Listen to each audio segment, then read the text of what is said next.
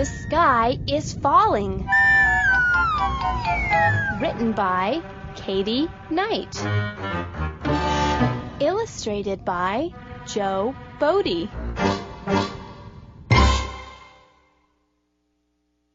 A nut falls from a tree.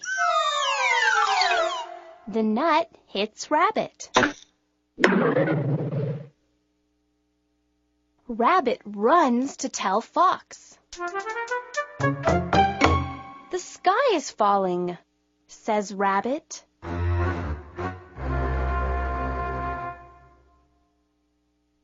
Fox runs to tell Bear. The sky is falling, says Fox. Bear runs to tell Squirrel. The sky is falling, says Bear. Squirrel runs to tell Deer.